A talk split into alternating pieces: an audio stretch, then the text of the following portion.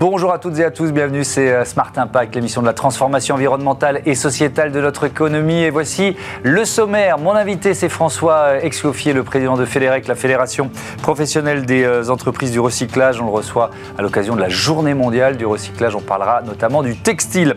Le débat de notre émission, il va réunir un nouveau binôme d'entrepreneurs pour la planète, du mentorat pour les projets à impact positif. On va parler de Smart Caps avec des billes pétillantes pour faire sa propre boisson gazeuse. Et puis euh, dans Smart Ideas, la start-up du jour, c'est Skok Design et ses euh, meubles éco-responsables produits localement. Voilà pour les titres, c'est parti.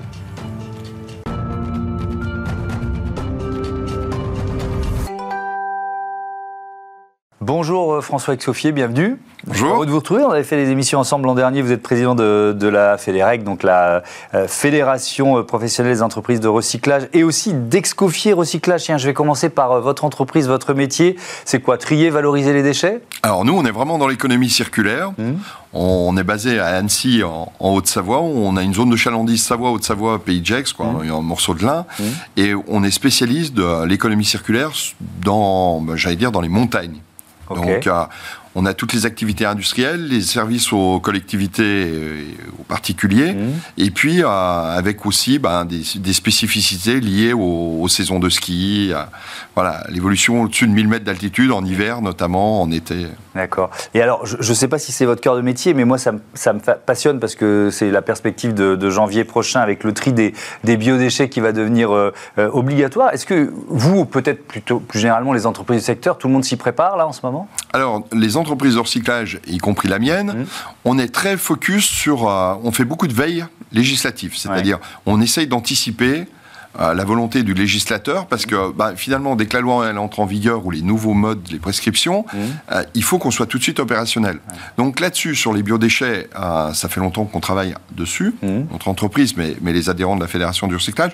Si je parle de mon cas particulier, nous, on a monté un, système de euh, méthanisation avec une ferme à côté de chez nous, des agriculteurs à Groisy, en Haute-Savoie, avec un process qui s'appelle Biofinex, où on a un désemballeur, on trie euh, tous les déchets fermenticibles, notamment qui viennent des grands magasins, des supermarchés, mhm. mais aussi des particuliers, des restaurants. Bah, vous savez qu'on jette très peu de choses dans un restaurant, mais de temps en temps, bah, vous avez les épluchures, vous avez les, fins de produits pour ceux qui, travaillent. On jette pas de fondu, je vous rassure, et, on met tout ça dans un méthaniseur, on fait du gaz, et donc il y a des modes de collecte. Euh, mhm. parce qu'en fait, souvent, il faut préparer la logistique de façon à simplifier la vie du particulier ou du professionnel. C'est-à-dire, quand, dès que vous complexifiez les choses, mm.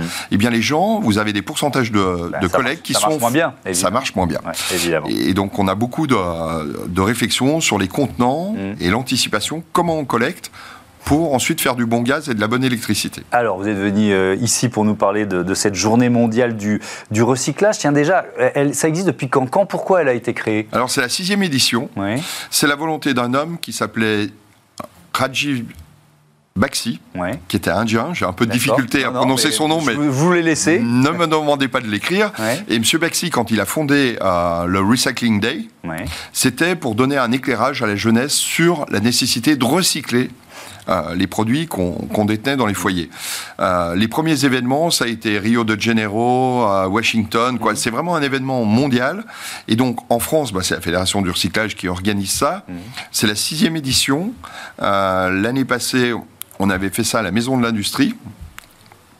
Et cette année, ça sera à la caserne, un lieu emblématique de la mode. Mmh. Euh, et le produit qu'on met en valeur, c'est les textiles. D'accord, donc focus sur les, euh, euh, les textiles. tiens, une, info sur les métiers du recyclage en nombre d'emplois. J'ai trouvé ça 32 600 emplois non délocalisables. Et ça, c'est vraiment l'élément évidemment important.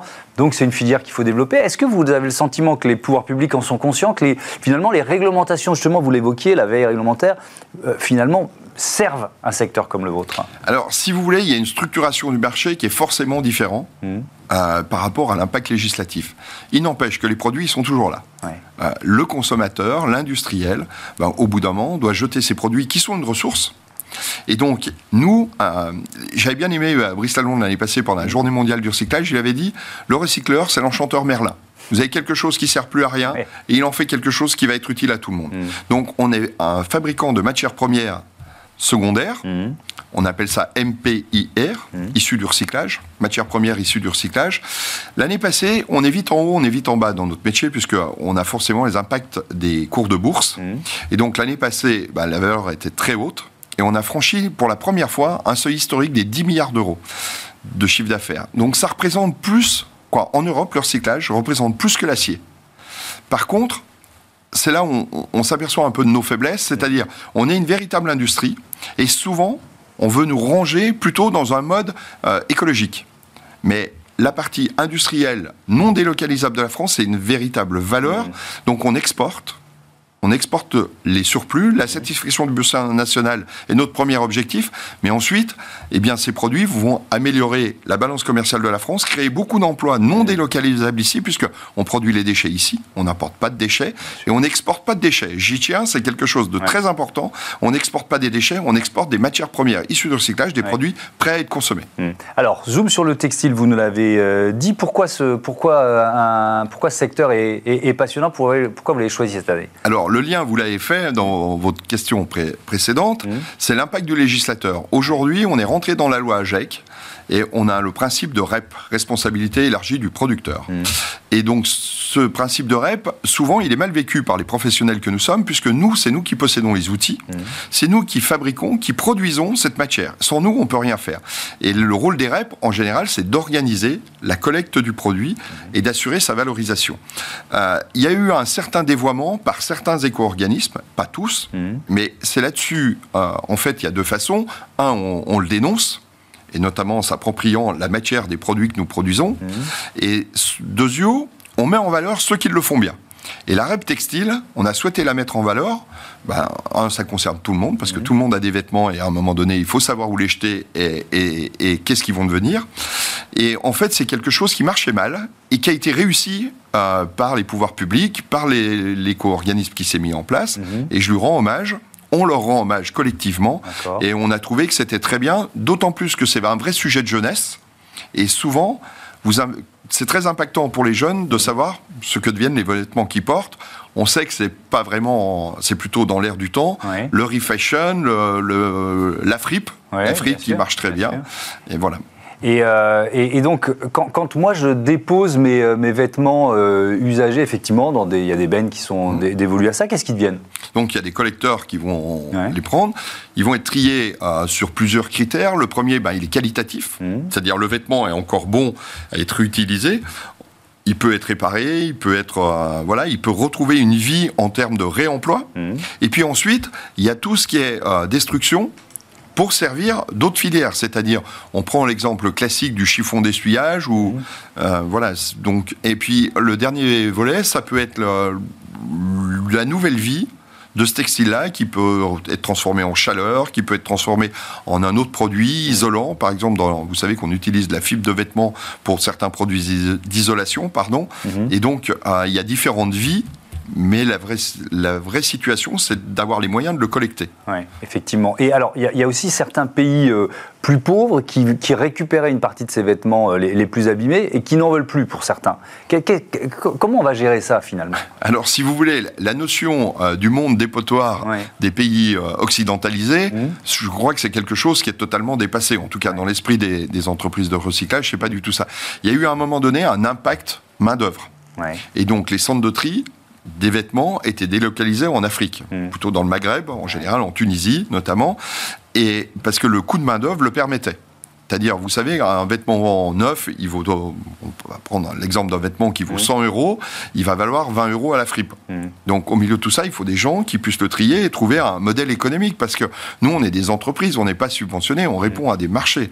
Et via l'écotex, que le consommateur paye au moment de l'achat de son vêtement, eh bien tout le système a pu s'organiser mmh. et les centres de tri, bah, ils vont se réindustrialiser, mais en, France, dans nos pays. Mmh. Et donc, un, les produits qui sont exportés en Afrique seront des produits de qualité. Mmh.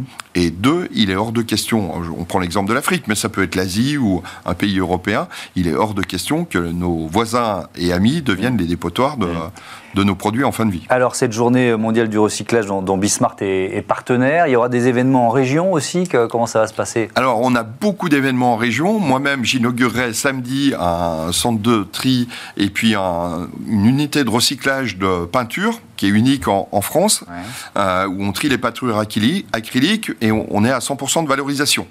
Ensuite, euh, je vais commencer par parler de moi, ce qui est toujours d'une grande courtoisie, mais on a des événements. Alors je lis en même temps pour éviter, éviter d'en oublier un, mais par exemple, on a des événements sur la ferraille, euh, puisque l'acier, c'est quand même 80%, l'acier et les métaux, c'est 80% du chiffre d'affaires de notre profession, donc qui se dérouleront à, à Héricourt, organisé par De Richebourg Environnement. Mmh. On a dans l'Est l'entreprise Schroll qui va inaugurer euh, dans le Haut-Rhin une unité de valorisation énergétique.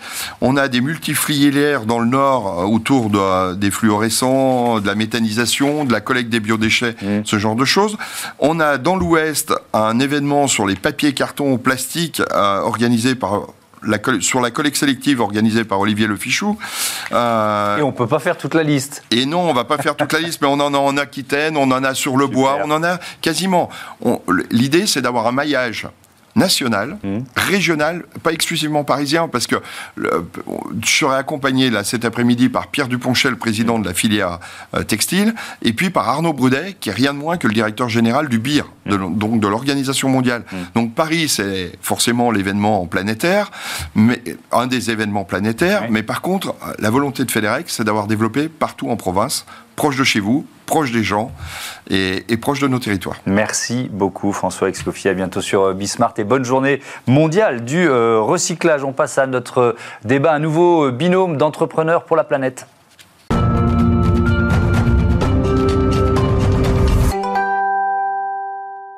Entrepreneurs pour la planète, euh, je vous rappelle, même si on est en partenariat, que régulièrement on reçoit des binômes dans cette émission, association euh, d'intérêt général, des entrepreneurs qui offrent pour la euh, transition environnementale des entreprises. C'est du mentorat pour les projets à impact positif. Et je vous présente un nouveau binôme, Jean-Christophe Mion, bonjour. Bonjour. Bienvenue, vous êtes président du comité d'organisation des Mercure HEC et à vos côtés Edgar Duboucher, bonjour. Bonjour. Bienvenue à vous aussi, le, le, fondateur de Smart Caps. Alors, on va commencer par présenter vos organisations entre entreprises euh, respectives. C'est quoi les Mercure HEC Les Mercure HEC, c'est le prix de la création d'entreprise organisé par les diplômés du, de, l'école HEC. En fait. Donc les alumni, euh, les alumni d'HEC, d'accord. Ça consiste en quoi? C'est euh, un prix annuel C'est un prix qui existe depuis 20 ans et chaque année, on essaye de mettre en lumière les meilleurs entrepreneurs de notre communauté. Mmh. c'est un truc que je préside depuis, depuis de nombreuses années. Et maintenant qu'on a des, des, des entrepreneurs dans le monde entier. Euh, on a euh, identifié des entrepreneurs dans huit zones du monde et on essaye de les d'en faire une vitrine. En fait, l'objectif, c'est de faire la vitrine de l'entrepreneuriat HEC. Parce que je ne sais euh, pas si vous le savez, mais l'entrepreneuriat est une des valeurs clés de l'école. Hmm. Avec évidemment euh, cette idée de, de, partager des bonnes pratiques. De, donc il y a quoi? C'est mettre en avant l'innovation, la transformation environnementale dont on, dont on parle. Il y a, il y a ces valeurs-là qui, euh, qui, sont, qui sont présentes? Euh, l'idée c'est d'essayer de, montrer d'abord l'excellence, parce que ça c'est Aujourd'hui, c'est vrai que le développement durable est un élément essentiel dans hmm. ce qu'on veut essayer de mettre en avant, parce que hmm. ça aussi, ça fait partie des valeurs clés que veut défendre le groupe HEC. Euh, voilà. Et euh, bien entendu, bah, c'est du partage, de l'échange euh, avec des gens qui accompagnent des, entrepreneurs et qui, les, qui essayent de les faire grandir. Là, vous êtes en train de me faire la définition du mentorat, donc c'est ben en plein cœur de notre, de notre thématique. Edgar Duboucher, présentez-nous Smart Cap, c'est quoi l'idée de départ? Bien sûr. Alors, Smart Cap, je me suis aperçu en fait simplement d'une problématique. Moi, je consomme de l'eau pétillante depuis, bah, depuis tout petit. Mmh. Et en fait, au bout d'un moment, je me suis rendu compte qu'à force de jeter des bouteilles en plastique, tout simplement, dans la poubelle. Il fallait agir euh, et, en fait, il s'avère que j'ai eu cette idée de créer en fait tout simplement des petites billes qui permettent de gazifier votre eau pour justement ne plus utiliser de bouteilles en plastique. D'accord, donc des billes pétillantes en fait, c'est ça Exactement, comme ceci. Ah, montrez-moi, tiens. Ramener un petit prototype. je, vais les, je, vais les, je, vais les, montrer moi. Hop, et ça va arriver sous forme de billes prochainement. D'accord, donc là pour l'instant c'est plutôt, euh, ça s'appelle Une forme de pastille. Voilà, une pastille, et donc ça deviendra des billes. Exactement. Euh, et vous en êtes tout, tiens d'ailleurs, du, euh, du, développement, et ça va nous permettre de, parler du rôle de Jean-Christophe Mion. vous l'avez créé quand l'entreprise et vous en êtes tout aujourd'hui? Alors ça fait un an et demi que je me suis lancé sur le projet. Aujourd'hui on est trois, j'ai un CTO qui est mmh. Frédéric et ensuite on travaille avec un laboratoire spécialisé dans les boissons ainsi qu'un bureau d'études. Mmh. et donc ça fait un an et demi. Là, on a validé du coup notre première version qui est aujourd'hui donc ce que vous avez devant vous, donc les prototypes, et on va lancer, si vous voulez, on est en levée de fonds, on est en cours de levée de fonds. On va lancer également une campagne de crowdfunding prévue pour le mois de juin et une commercialisation prévue pour le mois de septembre. Bon, on y reviendra évidemment. Euh, Jean-Christophe Mion, votre euh, binôme, le mentorat, il a démarré à combien de temps? Euh, Juste à l'été 2022 fait. J'ai rencontré, je crois, euh, Edgar au mois de juin D'accord. 2022. Donc, ça fait déjà 9-10 mois. Donc vous êtes arrivé au tout début de l'aventure. C'est ce qui vous a intéressé? Exactement. En fait, euh, quand j'ai euh, rencontré les gens d'Entrepreneurs pour la planète, mmh. ils m'ont présenté deux ou trois mentorés potentiels que j'ai identifiés par rapport à un secteur d'activité qui m'intéressait à titre personnel, mmh. c'est-à-dire l'agroalimentaire, tout ce qui concerne un peu le goût, et, parce que c'est un sujet sur lequel je travaille moi à titre personnel. Mmh. Et puis après, euh, en rencontrant les différents entrepreneurs, je me suis, je me suis penché sur Edgar pour deux choses. La première, c'est que parce que d'abord, euh, j'ai aimé sa personnalité. Je mmh. trouvais que c'était un type qui avait du culot, euh, qui, qui, voilà, il se posait peu de questions, il y allait, il fonçait. Et je mmh. pensais que de toute façon, c'est quelqu'un qui pourrait arriver. Et puis, par rapport à mon profil, j'ai trouvé que, et par rapport à mon habitude de, mentorer, je, me sentais plus à l'aise, je trouve ça plus intéressant de prendre des gens vraiment au démarrage mmh. euh, pour pouvoir l'accompagner, le guider euh, sur ses premiers pas. Donc voilà, c'était un choix très personnel. D'accord. Alors justement, comment ça fonctionne? Donc, donc déjà 9-10 mois de, recul. Euh, c'est des contacts réguliers, importants C'est des contacts réguliers, bien évidemment. On se voit obligatoirement une fois par mois mmh. pour justement garder vraiment ce, bah, ce fil conducteur. Et puis euh, ensuite, on, s'appelle aussi euh, de temps en temps, mais, euh, on garde effectivement un, Et alors, quelle expertise vous allez rechercher chez votre eh ben mentor, chez Jean-Christophe Ce qui est génial chez, chez Jean-Christophe, c'est en fait, si vous voulez, ça va être vraiment principalement de l'expérience. Mmh. En fait, justement, plus j'entreprends et plus je me rends compte que bah, c'est vraiment les expériences qui font les choses. Et donc, en fait, ça va être tout ce qui est partage d'expérience, partage de connaissances. Mmh. Et avec Jean-Christophe, on a travaillé sur deux gros points essentiels. C'est la préparation à la levée de fonds, mmh. Est quand même un gros exercice pour un entrepreneur.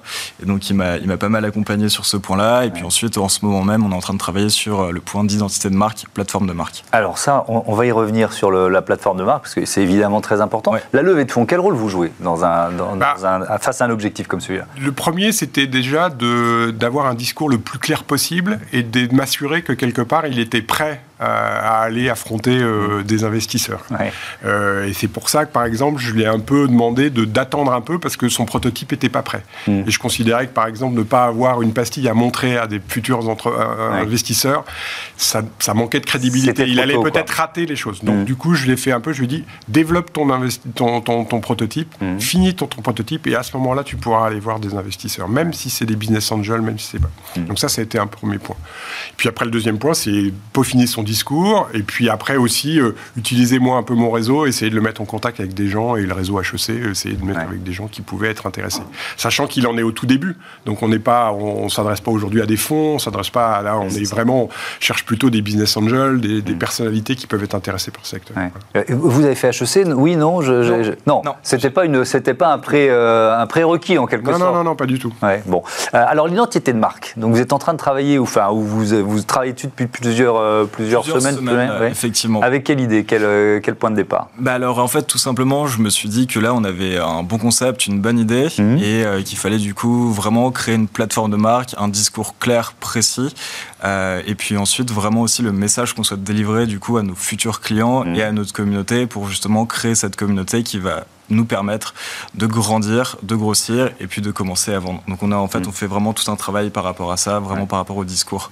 Donc c'est euh, ça commence par le financement participatif, c'est-à-dire que vous commencez à créer une communauté finalement. Tout à fait, exactement. On a déjà commencé, on a déjà ouvert les réseaux sociaux, mm. on, on, travaille sur différents points et puis ensuite on, va effectivement démarrer par une campagne participative de crowdfunding sur euh, sur une plateforme au mois de juin et puis ensuite on va travailler sur tout ce qui est euh, du coup réseaux sociaux pour créer une, marque forte et engagée. Alors là, c'est quoi le défi quand on, quand on se dit, OK, j'ai une bonne idée, euh, bon, bah voilà, j'ai commencé, je commence à avoir le produit, il faut que je crée la marque, euh, la plateforme de marque La bonne idée, c'est de faire en sorte qu'il arrive à rencontrer ses futurs clients, quoi, et, que, que, ça matche vite, mm. Surtout qu'il est sur un produit. Euh, qui va pas valoir très cher s'il si, veut le vendre, mm. donc de grande consommation. Donc c'est pour ça que je lui ai dit, ton produit et ta marque, elle doit être super impactante très rapidement. Mmh. On, doit, on doit la reconnaître. On a un peu pris, par exemple, si je prends un exemple, on a regardé un peu le démarrage de. Euh, ah, ça y est, j'oublie. de la bière? Non, non, des, des, des, yaourts, là. Les, ah, pardon. Ah bah là, je peux pas vous aider. non, non, non, non, mais si, mais tout le monde. une marque de yaourt. tout le monde les connaît, euh, qui étaient des jeunes entrepreneurs qui sont lancés sans, face à des monstres de l'agroalimentaire. La, de moi, je vais penser à Michel et Augustin. Voilà, Michel Augustin. Voilà. donc on a, je lui ai dit, voilà, Michel Augustin, c'est un super exemple. Hmm. Ils sont partis de rien, ils n'avaient pas de moyens, et tout de suite, ils ont été impactés, impactants vis-à-vis des, des gens. Hmm. Mais alors, des, des initiatives, euh, on va dire éco-responsables dans ce domaine-là, on commence à en voir pas mal euh, émerger. Donc c'est aussi un de vos défis, ça? De vous différencier, de bien vous identifier par rapport à, ce qui existe déjà? bah, C'est des, des, des, gros défis. De toute façon, entreprendre chaque jour est un défi. Mais, euh, mais c'est effectivement, il faut trouver, je pense, le, le bon petit truc, l'effet waouh, mhm. qui fait que bah, justement ça tape dans l'œil des, des, personnes et qui disent bon, bah voilà, je souhaite euh, m'accrocher à cette marque et je souhaite enfin mhm. dépendre de cette marque. L'objectif de la levée de fonds pour le mois de juin, c'est quel, on est dans quelle fourchette de montant? On va être sur une levée de fonds à peu près en site de 500 000 euros. D'accord. et ce qui va nous permettre, en fait, bah, tout simplement de commencer à vendre, mhm. recruter une petite équipe et surtout et se faire connaître. Ça va être les trois gros piliers. Vous nous avez dit tout à l'heure que vous cherchiez euh, finalement euh, à mentorer une, jeune entreprise qui était dans le domaine du, goût ou de l'agroalimentaire. Pourquoi? Parce que c'est euh, une de mes passions. après avoir fait plein de choses euh, dans ma vie professionnelle, au-delà de mon activité bénévole euh, au sein d'HEC Alumni, mmh. aujourd'hui, j'ai décidé de consacrer ma vie à, ce, secteur et je suis en train de, de lancer un restaurant. Ah, génial voilà. Et, donc, vous allez pouvoir distribuer les, euh, voilà, j'espère smart caps. Euh, voilà, les smart caps. C'est quoi les prochaines étapes là dans, dans, dans, dans, votre, dans votre binôme, dans votre euh, mentorat si on, si on est très, voilà, si on fait un rétro-planning le mois prochain, etc., etc., qu'est-ce, qu'il y a, qu'est-ce que vous avez prévu? Bah, La prochaine étape, je crois que c'est d'abord faire un point, parce que le, travail sur l'identité de marque, c'est tout, tout début, donc il faut mhm. qu'on fasse un point, qu'on voit, qu'on fasse un peu un bilan sur tous les, les contacts qu'il a pu avoir pour sa levée de fonds, mhm. et puis surtout, là, maintenant, euh, le prototype est quasiment prêt. On va pouvoir euh, le tester vraiment en, grandeur réelle. Je crois que c'est là, ça, c'est l'élément euh, plus important. Oui, la, dimension, tiens, je, reste avec vous, zéro déchet, qui est au cœur de, de, Smart Caps. ça sera au cœur de votre resto aussi? Bien sûr. Ouais. oui. Et oui, c'est pas, pas un hasard. donc, dans un monde idéal, on va pouvoir commencer à acheter vos, vos Smart Caps dans combien de temps? Au mois de septembre. Au mois de septembre prochain. Exactement. Eh ben, on sera là. On Sur le site internet smartcaps.com. Eh ben, on sera au rendez-vous. Merci beaucoup d'être euh, venu nous présenter ce, binôme d'entrepreneurs euh, pour la planète. On passe tout de suite à notre rubrique. Ben, on, sera aussi avec une start-up, puisqu'on a une rubrique consacrée aux start-up éco-responsables dans cette émission, et ça s'appelle Smart Ideas. C'est tout de suite.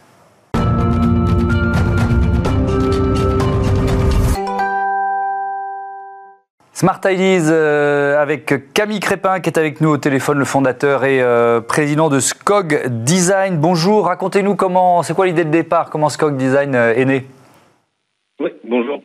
Alors, SCOG Design, c'est une, une, jeune marque d'ameublement qui prône un mobilier sain et durable. Et en fait, j'ai créé donc cette, cette, entreprise pour répondre notamment à deux problématiques qui sont liées au secteur de l'ameublement en France. Alors, il faut savoir qu'en France, en fait, on, on jette environ 2 millions et demi de tonnes de déchets euh, d'ameublement, à la faute bien souvent à des, matériaux qui sont un peu euh, trop fragiles et, des conceptions en fait qui prennent un peu une consommation calquée sur la sur la fast fashion. Et il y a une autre problématique aussi qui est moins connue, euh, c'est qu'en moyenne en fait nos intérieurs ils sont huit fois plus pollués que leur ambiance extérieur, notamment à cause des peintures, des matériaux, tout ce qui constitue nos maisons et notamment en fait les meubles, notamment parce qu'ils utilisent des cols, des vernis qui émettent des COV. Et justement, notre raison d'être chez, chez Scog Design, c'est de concevoir et d'aménager des espaces de vie de façon durable, responsable pour protéger en fait l'environnement et la santé des utilisateurs. Et alors, quand on parle d'un meuble à faible impact environnemental, euh, ça veut dire quoi concrètement? Quelle différence justement avec les meubles dont, dont vous nous parliez à l'instant? Alors nous, en fait, euh, pour faire un, un, meuble à faible impact, on va faire ce qu'on appelle de l'éco-conception. C'est-à-dire qu'en amont de la production, on va vraiment chercher les solutions qui vont amener à réduire en fait l'impact environnemental des produits euh, tout au long du cycle de vie. On va observer notamment l'extraction de matière, les notions de durabilité, de recyclabilité, euh, de production, de distribution, etc. Et en fait, on, fait ça en amont de la production, vraiment pour minimiser les impacts. Et nous, c'est ce qu'on a fait du coup pour tout l'ensemble de notre gamme. Euh, des choses qu'on a bien faites, je pense, parce qu'en fait, on a fait évaluer donc l'impact environnemental par un organisme indépendant qui s'appelle EcoImpact, et on a obtenu des notes en fait qui vont de A à B+ sur l'ensemble de notre gamme. Est-ce que ça suppose aussi de d'innover, d'inventer de nouveaux matériaux quand on est dans cette démarche euh, euh, environnementale justement? Ouais, En fait, nous, on, on essaie d'amener en fait un mix euh, entre l'innovation et la tradition. En fait, on utilise euh, donc le bois majoritairement pour l'ensemble de nos meubles, mais on va aussi utiliser des matériaux un peu euh, innovants comme les bioplastiques, les plastiques recyclés.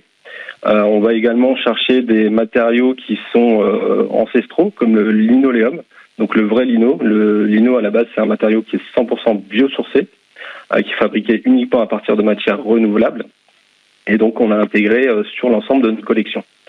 On va également en fait chercher des, matériaux qui sont euh, vraiment inoffensifs. Au niveau des finitions, on est vraiment que sur des huiles naturelles, des cires végétales, etc.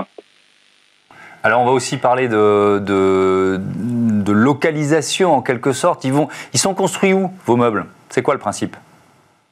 Alors nous, en fait, on a vraiment fait le choix du, du Made in France euh, parce qu'on a un territoire quand même qui est riche de, de savoir-faire. Et donc du coup, nous, on veut vraiment mettre ça en avant sur euh, sur nos produits. Euh, en fait, on travaille avec des artisans euh, locaux. Euh, je vous donne un exemple pour nos, nos, pieds de lampe. En fait, on fait on fait faire ça par un artisan tourneur qui est situé près du Touquet. On a des pièces cintrées qui sont produites en Vendée. Et donc tout ça, en fait, fait qu'on on veut vraiment protéger un petit peu ces savoir-faire qui sont sur notre territoire. Qui sont vos clients aujourd'hui? À qui s'adressent vos meubles? Alors euh, nous, on a une gamme essentielle qui va plutôt euh, s'orienter pour le particulier, donc euh, des, des, tables bases, des, des, lampes, etc. Mais aussi, on touche un peu le, le monde du, du, travail, notamment encore pour le particulier, le télétravail puisqu'on vend des bureaux. Et également, en fait, on a une nouvelle collection qui est plutôt axée professionnel, donc B2B, où là, on travaille plus avec des architectes, des entreprises pour des produits un peu plus euh, volumineux comme des bureaux de coworking, des benches, des tables de, réunion, etc. Et on va aussi cibler des entreprises qui sont euh, du coup soucieuses de, la qualité de vie au travail de, des, collaborateurs, mais aussi qui, qui cherchent à réduire un petit peu leur impact environnemental quand ils ont des projets d'aménagement. Merci beaucoup, merci Camille euh, Crépin et euh, bon vent à euh, Skog Design. Voilà des meubles à faible impact environnemental. C'est la fin de ce numéro de Smart Impact. Merci à toutes et à tous de votre fidélité. Je vais remercier Louis Perrin à la programmation et à la production de l'émission assistée de Marie Billa. Le réalisateur aujourd'hui c'est Angel Jean Giraud et puis au son ils étaient deux, Héloïse Merlin et Thibaut Goury-Lafont. Voilà, merci encore à toutes et à tous de votre fidélité à Bismart, la chaîne des audacieuses et des audacieux. Salut, à bientôt.